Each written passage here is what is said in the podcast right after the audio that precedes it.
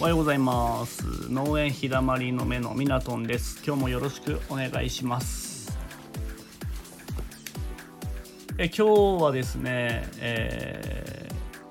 ー、今日のテーマは、うん、ゼロから農業ということで、えー、お話ししたいんですけどもえー、っと私ツイッターもやってまして、うん、ツイッターでつながってるある方なんですけどもえー、まあ、親元を収納しておりまして、えー、そこの親と、まあ、いざこざがいろいろありまして、えー、畑など施設、え農機具全て返せと 言われてうんそこからまたゼロから農業をスタートしなきゃいけないというふうになりました、まあ、ざっくりなんですけどこれかなり大変なことなんですよねゼロから農業っていうと。え当然畑農地を借りないといけない、え農業機械を揃えないといけないこれだけでねだいぶ労力もお金も使うんですよね。うんまあ、当然身内とねいろいろないざこざはどこにでもあることなんですけども、うん、急に10月入ってから決まったらしくて。で今すごく動いてるんですよね。まあ、その中でもうんと結構ツイッターで農業者さんってつながりがあったりしててで皆さんも結構協力したりして、えー、いろいろ探したりとか、えー、まあツイッターでできることといえばやっぱ拡散したりとかですね、えー、いろいろやってるんですよね。これねほんと本人の気持ち考えるとだいぶ悩みどころというかそれでもあのその方は、ま、農業が好きで続けると、うん、夫婦でやってるんですけどもその夫婦で頑張っていきますっていうことでね、えー、やっていくんですけど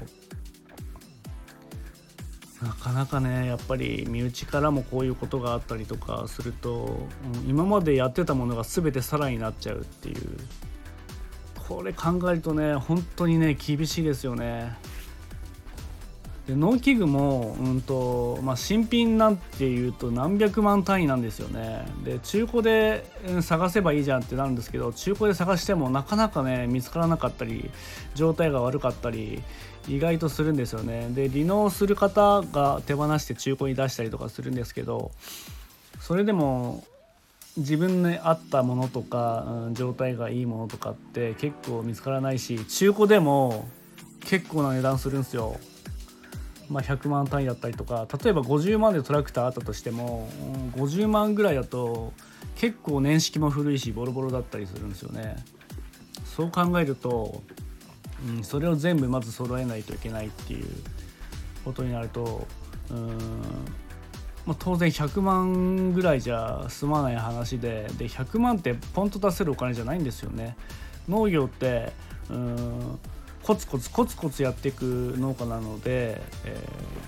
ー、バンといきなり大当たりっていうものは、まあ、中にはいらっしゃるんですけど、うん、そういうものじゃなくてですね、えー、設備投資をするだけで相当なお金かかるんですよね個人事業主とはいえ。うん、当然あの固定資産税などいろいろ払わなきゃいけないものがあったりして、えー、農家って一つ一つが経営者まあ要は会社みたいなもんなんですよね。簡単に、考えてる方もいらっしゃるんですけどみんながみんな要は社長さん経営者みたいな感覚なんでまあ大きな会社小さな会社いろいろあると思うんですけどそれ考えるとすごいですよね。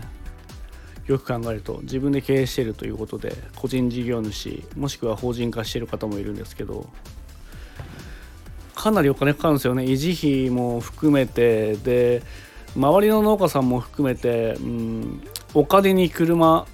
あのお金を車にかけたりととか家にお金を投資したりとかって、うん、その前に、まあ、農舎を建てたりとか、うん、農業機械にお金を投資する方の方が余計です。いっぱいいます。まあ、それぐらい農業やっていくには最低限の機械は必要なんですよね。効率化も含めて昔みたいにあの桑でやる時代とは全く違うので、まあ、それだと割に合わなくて効率も悪いし農業として経営していけないんですよね。最低限の機械必要だと。それをゼロからまたスタートさせるってかなりのうんまあ情熱だったり決意がないとできないことです。でもその方のやっぱりあの情熱ってすごく伝わっててあのツイッターからもすごくうん見受けられるんですけどなんか自分もやっぱり勇気もらいますよね。こんなあの自分の場合は親元収納なんであの全て農機具とか揃った状態で入ったんでそう考えると本当に恵まれてるんだなってやっぱり改めて感じるようになりました。なので本当に今に満足しなくてうん今に満足してて当然ダメだしこの恵まれた環境だからこそもっとやれることがいっぱいあるしうんもっと農業をこう広めていけることなんことはあの重要なことであって自分自身もうちょっとこうやれることあったんじゃないのかなとか、うん、思いますね特に、えー、空いた時間だったりとかもうやることあるだろうし、うん、こういう環境だからこそ今自分もこうやってあのラジオ収録もできてるし空いた時間を見つけながらできるっていうありがたさを、うん、改めてちょっと感じるようになりました。ただですねやっぱり農業って難しいし、うん、苦労する部分もありますし、